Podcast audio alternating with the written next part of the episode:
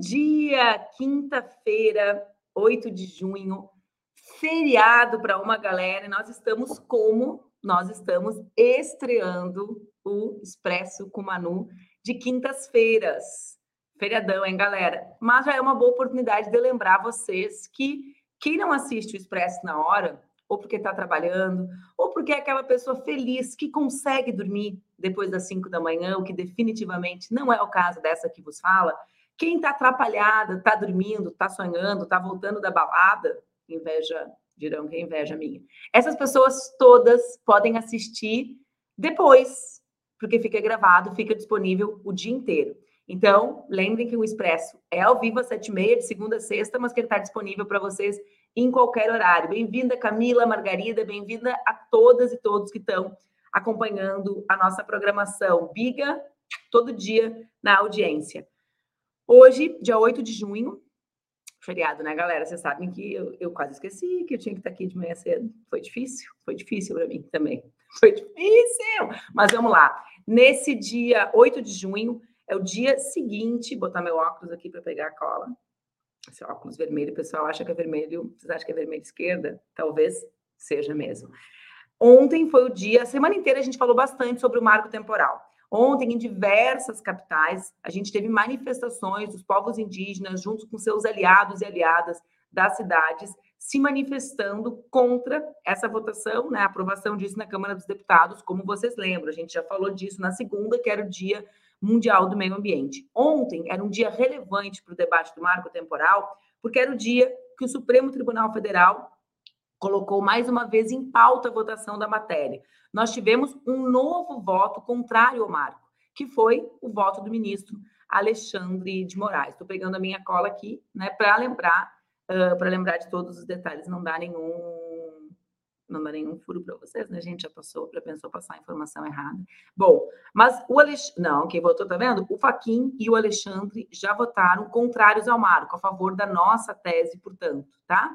Mas ontem nós tivemos o pedido de vista do André Mendonça. Só para lembrar para vocês, o voto a favor do marco temporal foi do Nunes Marques, ministro indicado por Bolsonaro. Ontem o pedido de vista ao a, a matéria também foi de André Mendonça o outro indicado do Bolsonaro. Por que, que eu estou trazendo isso para vocês? Para lembrar como eles, na hora de decisão sobre os seus ministros, apontam sempre para ministros com uh, compromisso ideológico total com as agendas defendidas por eles. O marco temporal, como a gente já falou na segunda, na terça e na quarta, não foi uma votação aleatória, uma mera queda de braço entre legislativo e executivo, mas foi a afirmação de uma agenda estratégica para aqueles que faziam parte do governo Bolsonaro né, que compunham o governo Bolsonaro, mas que seguem estabelecendo, ou seguem buscando estabelecer de forma mais definitiva, a partir dos marcos legais e normativos do nosso país, as suas legislações. Então, por isso, a gente tem, digamos assim,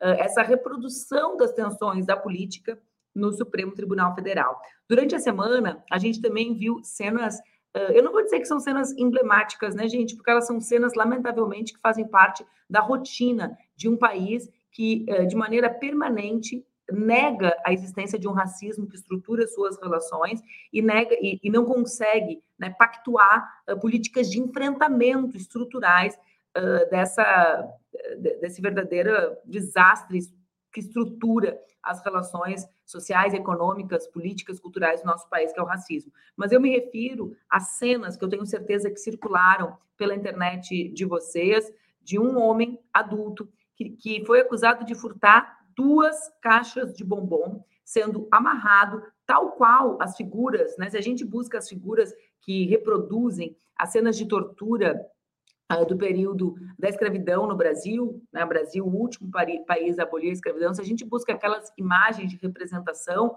nós vamos encontrar exatamente a imagem que nós vimos antes de ontem na cidade uh, de São Paulo, né? Os policiais eles foram afastados, mas isso não nos basta mais. E eu quero trazer um paralelo para aqueles que negligenciam, para aqueles que minimizam a relevância desses fatos, um paralelo entre esse homem, né, amarrado, uh, tratado como se um saco fosse, né, como se um saco de lixo, um saco uh, qualquer, né, um ser humano sendo tratado dessa maneira, um homem negro sendo tratado dessa maneira, em contraposição àquela menina, né, estudante da USP, que roubou, furtou todo o dinheiro dos seus colegas de formatura e que foi tratada como uma menina prodígio que havia cometido um equívoco. Né? Se isso não evidencia quem são os corpos passíveis de punição no nosso país e quais são os corpos permanentemente protegidos desse sistema de, de, eh, de punição, eu não sei o que pode nos evidenciar. Né? Acho que uh, essa é uma, essas cenas que se tornaram corriqueiras na internet e que são históricas e corriqueiras na realidade brasileira, precisam ser tratadas com a relevância que tem, porque o Brasil não será o grande país que pode ser se não enfrentar uh, o racismo que estrutura as relações aqui. Aliás, ontem aqui no Ópera teve um debate bem interessante sobre racismo estrutural com, vamos lá, assistam, com o Muniz Sodré, né? Esse debate que tem movimentado, digamos, uma parte da academia com uma suposta polêmica entre o nosso querido ministro Silvio Almeida e esse grande intelectual brasileiro. Ontem também, gente, o governo do presidente Lula relançou a política eh, conhecida como farmácia popular, né? Então, essa política pública que garante que as beneficiárias e os beneficiários do programa Bolsa Família contem com até 40 medicamentos de maneira gratuita, o que é bastante relevante. Isso é pauta para a gente nas nossas conversas sobre quais mudanças ou quais políticas nós estamos tentando devolver ao nosso povo que viveu no último período absolutamente abandonado, né, descartado, tratado como. Uh, me lembrei de um livro da Buchimecheta, como cidadãos todos né, de segunda categoria, de segunda classe. Nesse mês de junho, que a gente tem debatido muito, né, e vai debater até o final uh, do mês de maneira permanente, os significados, os aprendizados, as reflexões sobre junho, mas junho também é o mês do orgulho. E não por isso, mas também por isso, né, com muito orgulho, eu quero uh, convidar a pessoa que vai nos acompanhar todas as quintas-feiras e que já estreou um feriado para mostrar que é que é parceirona mesmo. Eu quase ontem de noite eu pensei, nossa, quando eu convidei a Mara Moira para estar tá comigo nas quintas, eu não imaginei que a primeira seria uma quinta de um feriadão. Mas vamos lá, quintas-feiras vai estar tá comigo sempre a Mara Moira, que é travesti feminista, doutora e doutora daquelas foda, que entende mesmo, não que encadernou a tese e botou na biblioteca, em teoria e crítica literária pela Unicamp e autora dos livros E Se Eu Fosse Puta, Vidas Trans, Neca e 20 Poemetes Travessos. E também colunista do BuzzFeed e do UOL Esporte, que eu acho uma das coisas mais massa de todas, ter a voz firme e forte da Amara Moira debatendo esporte. Vem para cá ficar comigo, Amara. Sair na tua biblioteca caótica. Bem-vinda! Ah, feliz de estar aqui. Ó, confesso que quando você me chamou para a gente participar, para a gente dividir esse programa às sete e meia da manhã. Eu falei, não, não, não é possível. É aquelas coisas que a gente só faz para alguns tipos de pessoas, né? Eu costumo acordar às oito, né? Oito horas é o meu horário, eu gosto de acordar, fico bem, consigo trabalhar de manhãs, né? Mas para estar tá aqui sete e meia, eu tenho que acordar seis horas para dar uma desamassada na cara, estou um pouquinho gripada ainda. E ontem à noite eu participei de um lançamento de um livro de um grande amigo, um livro muito especial, assim, é, que, conta a história de uma figura na escola, descobertas LGBT, uma, figura LGBT, um livro de 120 anos atrás, francês, e aí depois a gente fez um after e eu falei, eu não posso ficar muito... e fiquei curiosíssima.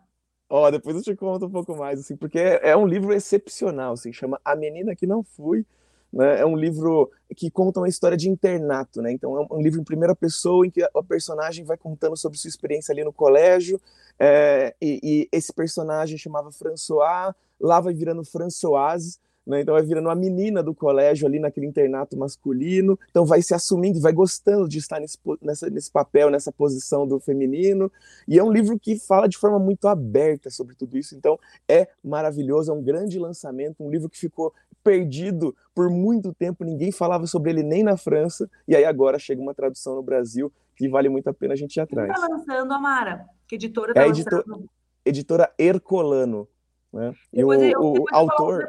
É isso que eu queria. Depois eu quero colocar aqui, se a gente conseguir colocar embaixo, meninas, nos lettering, porque eu li na tu, nas tuas redes ontem e fiquei curiosíssima, porque, porque há um tempo atrás eu e tu nos encontramos uh, para debater no meu clube de leitura aquele livro maravilhoso da Camila Souza Bijada, né? Aquela escritora argentina que é fantástica. O Parque das Irmãs Magníficas, para mim, é uma obra-prima. Assim, esses dias eu estava conversando do realismo fantástico, né? Dessa, enfim. E aí nós justamente falávamos sobre as poucas vozes de figuras trans e travestis que conseguem furar a barreira e ocupar um lugar de uma literatura universal, né? Porque também é contar a história em primeira pessoa, mas, uh, né? Querendo, querendo uh, falar mais do que apenas para os seus, né? Digamos sim, assim. Sim. E eu lembro que tu te referiste a dois livros. Um deles não existia mais no país. Eu sei porque eu tentei, que a gente tentou até pensar em rodar para um clube. Lembra disso? Qual era o livro? Lembra qual era o outro que tu falou? Prin Princesa, talvez? Isso, Princesa, exatamente. E aí ontem, quando eu vi esse, eu falei, cara, esse livro eu não me lembro de ter ouvido a Amara falar. Não, então, porque nem eu sabia da existência dele até dois meses atrás. Né? Então é um livro realmente excepcional. Você falou da Camila, quero também dar uma notícia boa aqui para o público brasileiro que gosta de literaturas que fogem da, do esperado, né? que, que brincam de arrebentar as caixinhas, que é o livro da Nath Menstrual, que é uma travesti argentina também, muito antes da Camila ela estreia, ela publica, né, ela tinha um blog muito sensação, ela é conhecida como uma das pioneiras travestis escritoras na Argentina, e eu estou traduzindo agora esse livro dela, Ai, continuadíssimo, e me, disse, me deixaram usar o máximo de bajubá, né, da língua das travestis, Odara, Picumã, Amapô, Neca, Eque, eu vou poder usar tudo à vontade para traduzir, mesmo que não tenha nada de uma linguagem secreta de travestis argentinas no texto. Então eu vou estar traduzindo o texto de uma travesti para o bajubá das travestis. E o Brasil que lute para entender esse texto, né? Que fantástico, Amara, que experiência incrível. Sabe que ontem, ah, eu ia dizer que é casual, mas não é casual, né? Porque revela um pouco das, das minhas escolhas também para para viver a vida. Mas na quarta-feira, quem conversa comigo sempre é o Luiz Maurício, que é um crítico literário, né? um cara, um homem negro. Ele massa. estudou comigo, ele foi meu, meu, colega na Unicamp. De... Como assim ele, foi... ele estudou contigo e estudou comigo? O Luiz Maurício está muito estudando com todo mundo, que isso? Então, a gente teve o mesmo orientador por um período, então a gente se conheceu na Unicamp. Que massa, porque a gente foi, foi contemporâneo de graduação na universidade. Ele uhum. fazia letras e eu fazia jornalismo lá em Piscazeras, né? Uh, no tempo que esse óculos aqui ainda não era necessário, nesse rostinho bonito.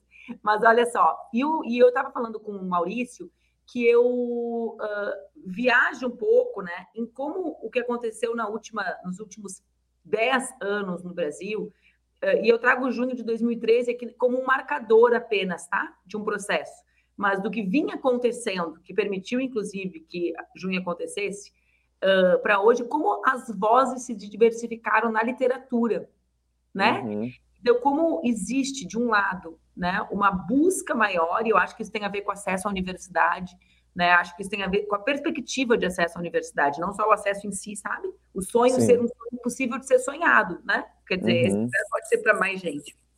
Pode ser para mim, né? Para mim, estudante de escola pública, para mim, jovem negro, para mim, jovem da periferia. Mas aí, como isso como eu vejo um impacto, como é outro universo literário que acontece, no, que aconteceu, que se realizou no Brasil na última década, né? Total, não. A gente tem uma mudança inacreditável. Né? Eu, eu faço um levantamento sobre, pensando nesse recorte da, das obras publicadas por pessoas trans no Brasil. E a gente tinha sei lá, eu lembro quando eu comecei esse, esse levantamento, 2017, eu achei que eu ia encontrar umas cinco obras. Aí eu encontrei umas 20, assim, caramba, não acredito, né? E tinha obras lá nos anos 80, tinha obras nos anos 90, anos 2000 já tinha pouquinha coisa, e nesse, nessa segunda década do século 21 a gente já começava a ter bastante coisa. Durante a pandemia eu tive que abandonar essa lista, porque não tem mais como contar quantas obras de autoria trans temos no Brasil. Então a gente foi se intensificando e é duplicando a cada ano o número de obras publicadas. Né? Então a gente já tem agora uma quantidade gigantesca, tem muitas autobiografias, mas também tem muita pessoa trans publicando ficção, quadrinhos, ensaios, né, livro de psicologia, né, então é, é, é, muito variado, assim, né, e eu fico olhando para esse material e falo, nossa, que incrível, né, eu fazer parte desse momento histórico que está vendo surgir todas essas produções.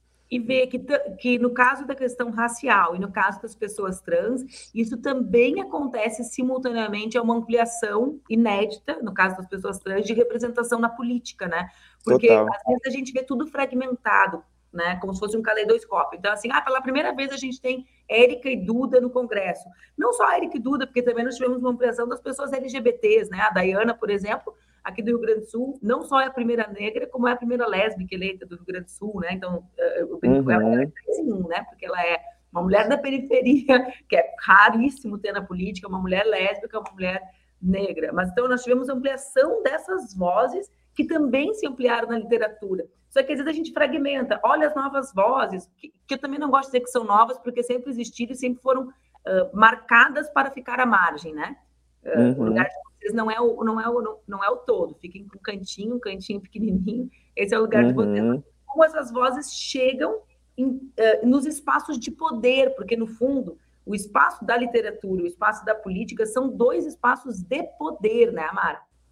Total, né? E é, eu adicionaria também a essa a essa transformação, né, da política, né? Por exemplo, as, as deputadas a Guajajara, Chacriabá, claro. né? Porque também é muito é, é muito necessário. A gente está falando sobre STF, marco temporal, né? Então a, a, a discussão sobre o marco temporal está acontecendo na Câmara, né? E a gente está começando agora também a ver uma movimentação de deputadas né, que são lideranças indígenas, que, tão, que tem como é, colocar o debate em outros termos, né, figuras que estão conectadas com as suas comunidades, que conhecem esse tema como ninguém. Isso é algo muito, muito importante assim para mim. Eu fico um, um, uma das coisas que me choca muito nesse debate é isso, né? Vai lá, um monte de gente nenhuma indígena, quase não tem traço indígena naquele STF, né?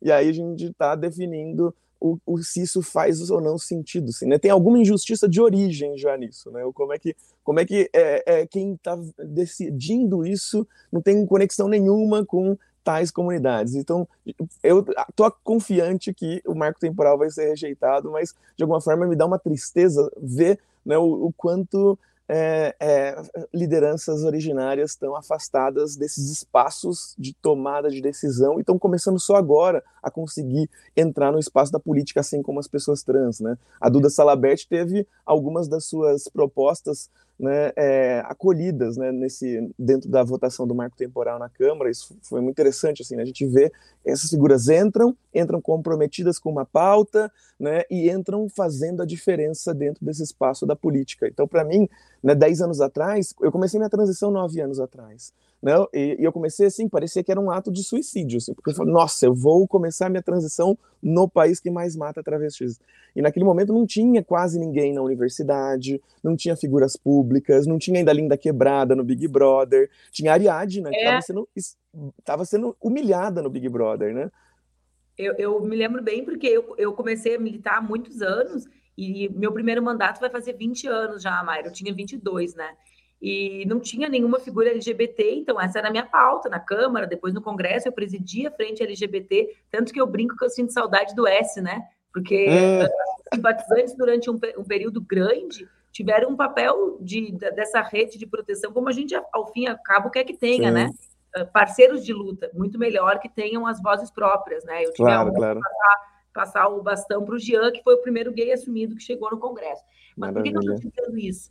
Porque uh, ainda era um lugar, né, uh, que, é o, que é o lugar que a sociedade constrói historicamente para as pessoas trans. Então, quem eram as pessoas que a gente dialogava? Eram as mulheres que eram travestis, né, e que simultaneamente eram profissionais do sexo, né? uhum. né? Porque era aquele lugar ali. Então, conjugava também né, essa, essa, esse marcador social que colocava num outro lugar de exclusão, né, Amar? Por isso também Sim. tem essa outra relevância do outro lugar, né? Imagina, eu fico imaginando para as que vieram antes, para amigas que eu fiz nessa luta que vieram antes, que tem 50, 60 anos, que sobreviveram, portanto, ao marcador dos 30, né?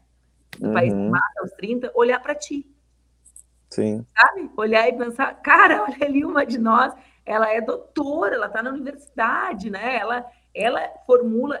Eu fico, eu fico viajando para as mais para as figuras mais novas que tu, te olhar debatendo esporte, né? Ó, e o Verdão ganhou ontem, o Palmeiras não ganhou ontem. É, o Inter não. Então a gente não vai falar de futebol, vamos falar de basquete, qualquer coisa. Roland Garros, tem daqui a pouco, Biadade, né, vai fazer história lá de novo. Não, vai, vai, vai. Então... Mas que é um pouco nó na cabeça dessa turma, né?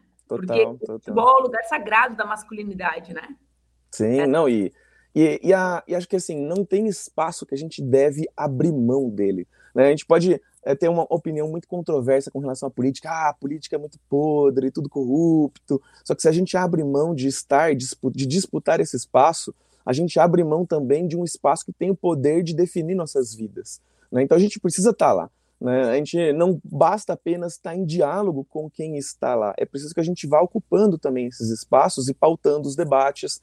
Né? Então, a, acho que o movimento trans, nesse momento, é, chegou, percebeu isso e está conseguindo produzir lideranças com, é, com muita força que conseguem disputar né, essa chegada lá. Agora estamos vendo surgir nessas né, é, figuras indígenas que conseguem também disputar esse lugar da política, figuras negras que conseguem é, se colocar ali né, e pautar de forma diferente os debates, né, e acho que isso tudo é muito necessário. Né? Você estava falando um pouco sobre academia, sobre universidade, sobre doutorado e pessoas trans na universidade, e eu queria só, é, pensando no recorte da literatura, que é o meu recorte também, né, que é o quanto é, está sim aumentando uma produção, uma visibilidade de pessoas trans, assim, então obras produzidas por pessoas trans, mas à medida que a gente vai ocupando esse espaço da universidade, a gente vai transformando também a percepção sobre obras que aparentemente não diziam respeito a nós. Né? E aí o caso que eu gosto de lembrar é o Grande Sertão Veredas, que é uma obra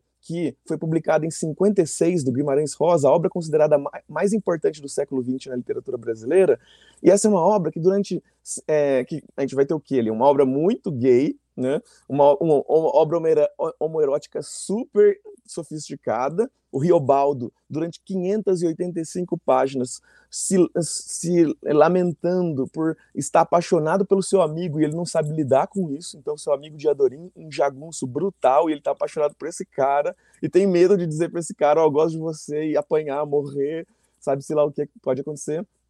E aí no final do livro eu vou dar um spoiler aqui, mas é um spoiler do bem para fazer vocês lerem e para você, fazer vocês perceberem também como é importante ter outros olhares dentro da universidade produzindo saberes por, pela sobre a literatura, né? Então no final do livro, 15 páginas para acabar, Diadorim morre numa batalha e aí vão lavar o seu corpo para enterrá-lo, para fazer os ritos funerários e descobrem que ele tem vagina. E aí o Riobaldo entra em crise, assim, meu Deus, o que, que aconteceu? Eu achava que estava apaixonado por um homem, mas é uma mulher, mas ao mesmo tempo eu só conheço o Diadorim como homem, tô vendo aqui agora um corpo com vagina, peito, que estava escondido sob a roupa, mas eu conheci essa pessoa e ela, essa pessoa só existiu para mim como homem. Né? E aí, durante 60 anos que essa obra existiu, que foi publicada, né, faz 60 e poucos anos, essa obra foi lida como Diadorim sendo uma mulher que se fantasiou de homem, né, que se passou por homem, né, e que inclusive foi egoísta por não revelar ao Riobaldo que era uma mulher, porque aí os dois poderiam ter se relacionado. E hoje a comunidade trans está reivindicando outra forma de interpretação desse texto, falando não, isso aqui não é uma mulher fantasiada de homem, é uma figura que se identificava como homem, era reconhecido pelos seus pares como homem, existiu apenas como homem né? E, é, e, foi como homem que Riobaldo se apaixonou por ele. Né? Então, ou seja, a gente está mudando a maneira como a obra mais importante da literatura brasileira do século XX é lida. Né? Isso é um exemplo de como as pessoas trans vão mudando a, a forma como a gente trata a literatura, mas existem exemplos de como a, as pessoas negras vão mudando também a, a, maneira como a gente trata essa, a literatura hegemônica brasileira, que é uma literatura branca, uma literatura racista, né? e que a, gente agora está começando a poder discutir isso com mais profundidade. Né? É muito interessante. Eu fico viajando, Amara, bastante, mas assim, eu fico viajando numa questão, porque dentro dos setores da intelectualidade, dos setores de esquerda, vamos dar qualquer nome para isso, tá? Da, da, da, nossa turma, digamos assim, né? Mais ampliada, existe sempre esse debate de que essas questões são questões menores, questões irrelevantes e questões sobre identidade, né? Uh, na verdade, e tentando nos colocar permanentemente como um nicho, né? Eu li recentemente um livro que não é de literatura, que é um livro que eu nem compraria, porque eu sou muito apegada em capas e a capa dele não me seduziria, uhum. mas uh, eu, quando depois que eu li, eu falei, cara, as pessoas precisam ler esse livro porque ele é chama uh, Mulheres Invisíveis, o Mundo uh, sob Viés de Dados, tá? Não me lembro, é de uma autora, Caroline, é uma autora inglesa com, que chama Caroline. E ela, objetivamente, o que, que ela faz? Ela pega todos os dados, né, da realidade, ela trabalha com muitas pesquisas que não são dela, então ela faz um compilado de pesquisas que identificam como o mundo trata o homem como sujeito universal. Então, essas pesquisas são assim: teste de cinto de segurança. Bom, é feito só em homem, né? Não existe diferença física no corpo da mulher, por exemplo, que tem peitos, uhum. mulher grávida, mulher não grávida. Ok, então não existe essa diferença. Medicação. Ah, o te teste em todos os países é feito só em homens, porque tem controle mais fácil, porque não tem oscilação hormonal. Né? Então, ela, vai, ela pega vários Caramba. tipos de produtos, de design de produtos, do design do piano, por exemplo do hum. espaço das teclas do piano e da abertura da mão das mulheres, da mão dos homens, né? E, da, e, e, das possibilidades de um homem ser um exímio pianista ou uma mulher ser uma exímia pianista nessa condição, do piano até as medicações, dos carros, até o teste de determinados fármacos que seriam muito mais eficientes para uma coisa do que para outra, ou dos sintomas de doença, né? Por exemplo, aquilo que é visto como sintoma de infarto e é um sintoma uh, dos, uh, de homens, uh, de, um, de, um, determinado tipo de homens para infarto, não, não é um sintoma universal. Mas então o que, que eles falam? Ela consegue mostrar ali a partir de dados e de pesquisas que são irrelevantes em geral para a gente, não são as coisas que a gente trata no nosso dia a dia, né? Fármacos, cinto de segurança, ela consegue mostrar essa construção do homem, né? como um sujeito universal. E todas as vezes que nós, as mulheres, ou as, as mulheres trans, ou as pessoas negras, surgem como atores na política, nos é negado o direito de nós sermos interlocutores da pauta universal. Não que exista uhum. uma pauta universal, né? Porque eu já questiono a existência de uma pauta universal, mas existe, por exemplo, uma pauta relacionada ao mundo do trabalho que se relaciona com todos os corpos, ou com 99% dos corpos. E nos é negado o direito de ser, é negado a ti o direito de ser o sujeito universal que vai debater futebol. Né? Uhum. Então, na verdade, eles fazem dois movimentos em um. Eles dizem que a gente uh, fala só sobre, só sobre gênero, ou só sobre LGBTs, ou só sobre raça, e nos colocam só nesse lugar, né? Ou seja, não tem como. A gente chega no Congresso, uma deputada, tenta ir para a Comissão de Infraestrutura, não pode. Para a CCJ, não pode. Ela tem que ficar na Comissão de Direitos Humanos. Não é uma escolha dela, é a vaga uhum. que sobra para ela. Né? Então, qual é o espaço que sobra? Então, por isso que uh, eu falei lá atrás, o mais subversivo de tudo para mim é tu debater futebol, né? É tu debater, é o que tu disse, porque quando a gente não abre mão de nenhum espaço, que é a frase tua, né? A gente também está saindo do nicho que parece legal ser, né? Porque a gente, a gente também está falando sobre a nossa existência. Tu está falando sobre a existência das pessoas trans, das, das travestis em, nesses espaços, mas construindo um lugar de interlocução universal. Ou seja, o futebol que tu fala não é o jogo de futebol das travestis uhum. na quadra uh, do Palmeiras, né? É o jogo que todos podem assistir sobre um outro olhar. Eu acho que aqui tem um pouco o segredo, sabe? Da gente, da gente sair dessa, dessa, desse cantinho que tentam nos colocar. Total, não, e é, um dos motivos, inclusive, de eu ter aceitado foi um convite do, da minha querida Mili Lacombe. Ela falou: Amara, eu tenho uma proposta para te fazer, você vai achar estranha, mas confia em mim que vai dar certo, né? Vem falar de futebol comigo. Aí eu, não, não é possível. Não, o que, que você tá. Como assim, mulher? Ela, não, né, a gente não quer que você fale de tática, de estratégia, a gente quer que você traga um outro olhar sobre o futebol, né, e, e aí é isso, a gente começa a, a brincar um pouco com esse espaço, né, e não dá, aquilo que eu comecei a falando, falando, né, não dá para a gente abrir mão de espaços, é, porque esses espaços, eles são muito importantes dentro da sociedade. Então, a política pauta destinos da sociedade. O futebol também. O futebol é um dos espaços mais conservadores da, da, da sociedade brasileira. Se a gente abre mão desse espaço, a gente permite que ele se conserve como uma, é, um, uma estrutura que fica reproduzindo discursos de ódio, de discriminação, é, comportamentos discriminatórios. Né? Então a gente precisa estar lá, precisa disputar esse espaço de alguma maneira, né? Posso te dar uma notícia, Mara? Acabou. Diga meia hora comigo. Ah.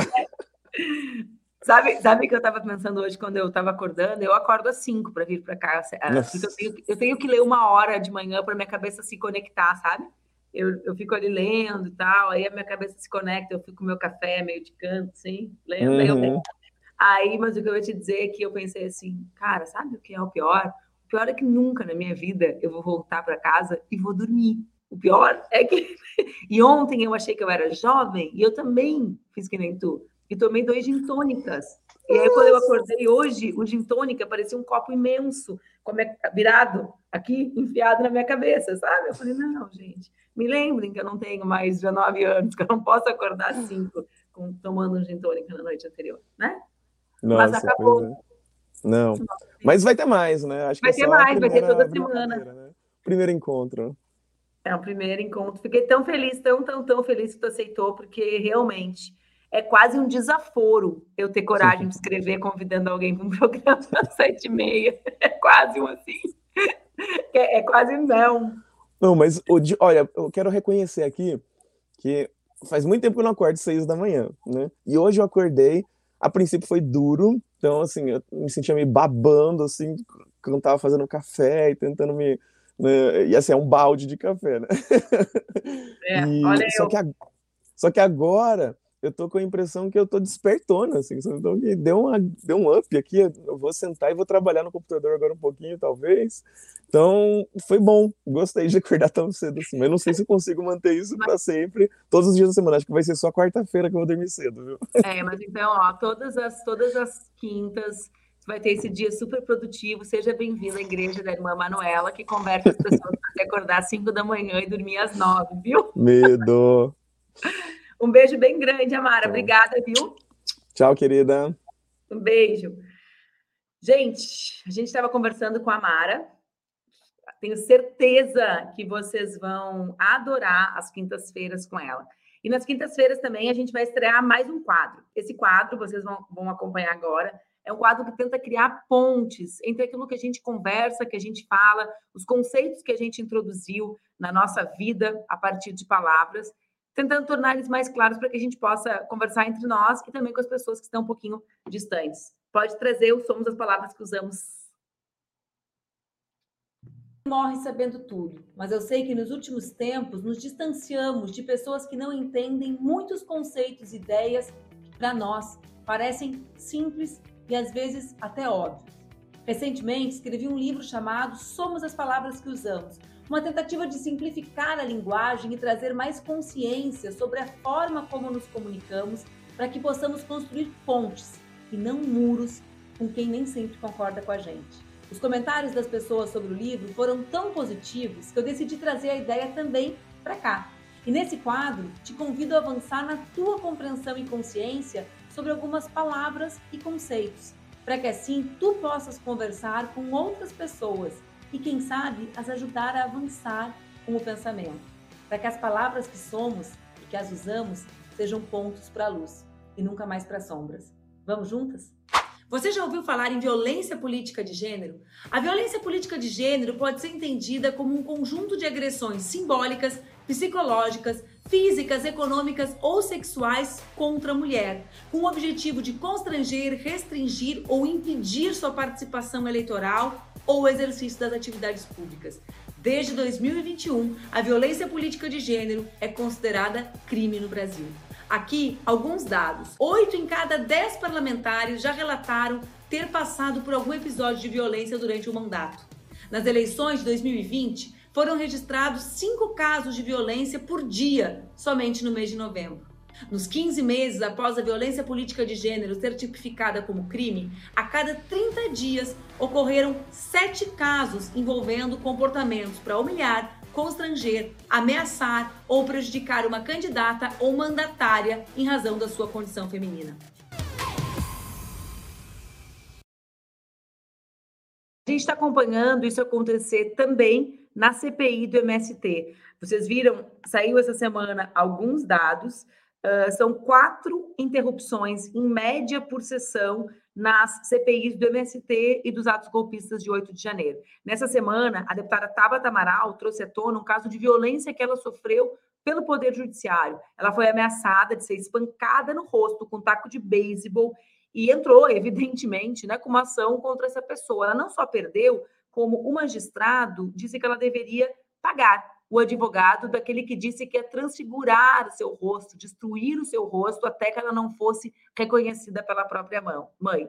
Se isso não é violência, eu não sei o que é. Imaginem, né? Simulem se essa ameaça tivesse sido feita contra esse mesmo magistrado. Como estaria né, a vida da pessoa e como estaria sendo tratada a ameaça a ele, né? Certamente seria tratada como algo sério e grave, como de fato é. A minha solidariedade à deputada Tabata Amaral e a todas as mulheres que estão na linha de frente na CPI do MST do 8 de janeiro, lutando para que o nosso país se, se veja livre né, dessa, dessas violências. Amanhã nós não temos o expresso tradicional. Às sete e meia, a gente se encontra para sextas-feiras. Sextas-feiras é o dia de uma grande entrevista. Se preparem, vai ser muito legal. Compartilhem nas redes de vocês, divulguem o canal do Opera Mundi e a gente se encontra amanhã, sexta, 7h30, com o Expresso com Manu, recebendo um convidado muito massa para a nossa primeira grande entrevista.